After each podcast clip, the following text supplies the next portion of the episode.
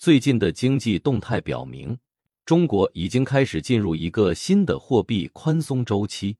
根据高层最近的政策表态，未来的财政政策将更加积极，不仅在力度上适度加大，还将在质量上进行提升，以实现更高效的政策实施。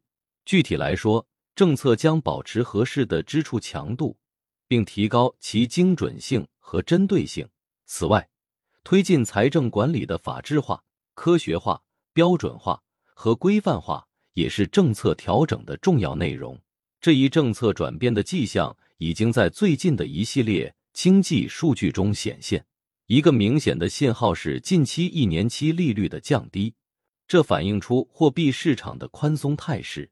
与此同时，十年期国债的利率也出现了下行趋势，这进一步证实了市场对未来宽松货币政策的预期。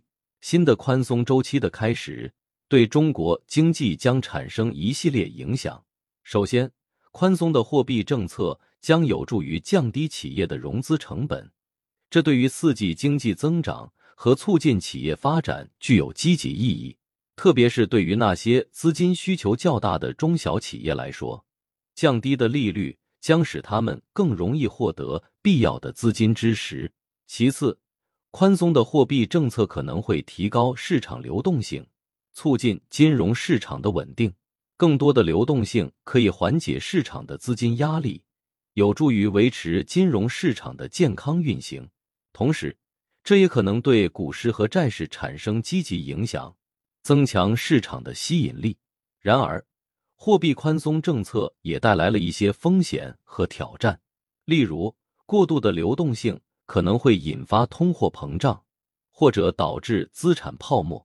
因此，政策制定者需要在刺激经济和防范风险之间找到恰当的平衡点。这就要求政策的实施要充分考虑到经济的实际情况。并根据需要及时调整政策的力度和方向。总之，新的货币宽松周期的开始，标志着中国经济政策的一个新阶段。在这一阶段，货币政策的宽松将为经济提供更多的支持，促进经济的稳定和增长。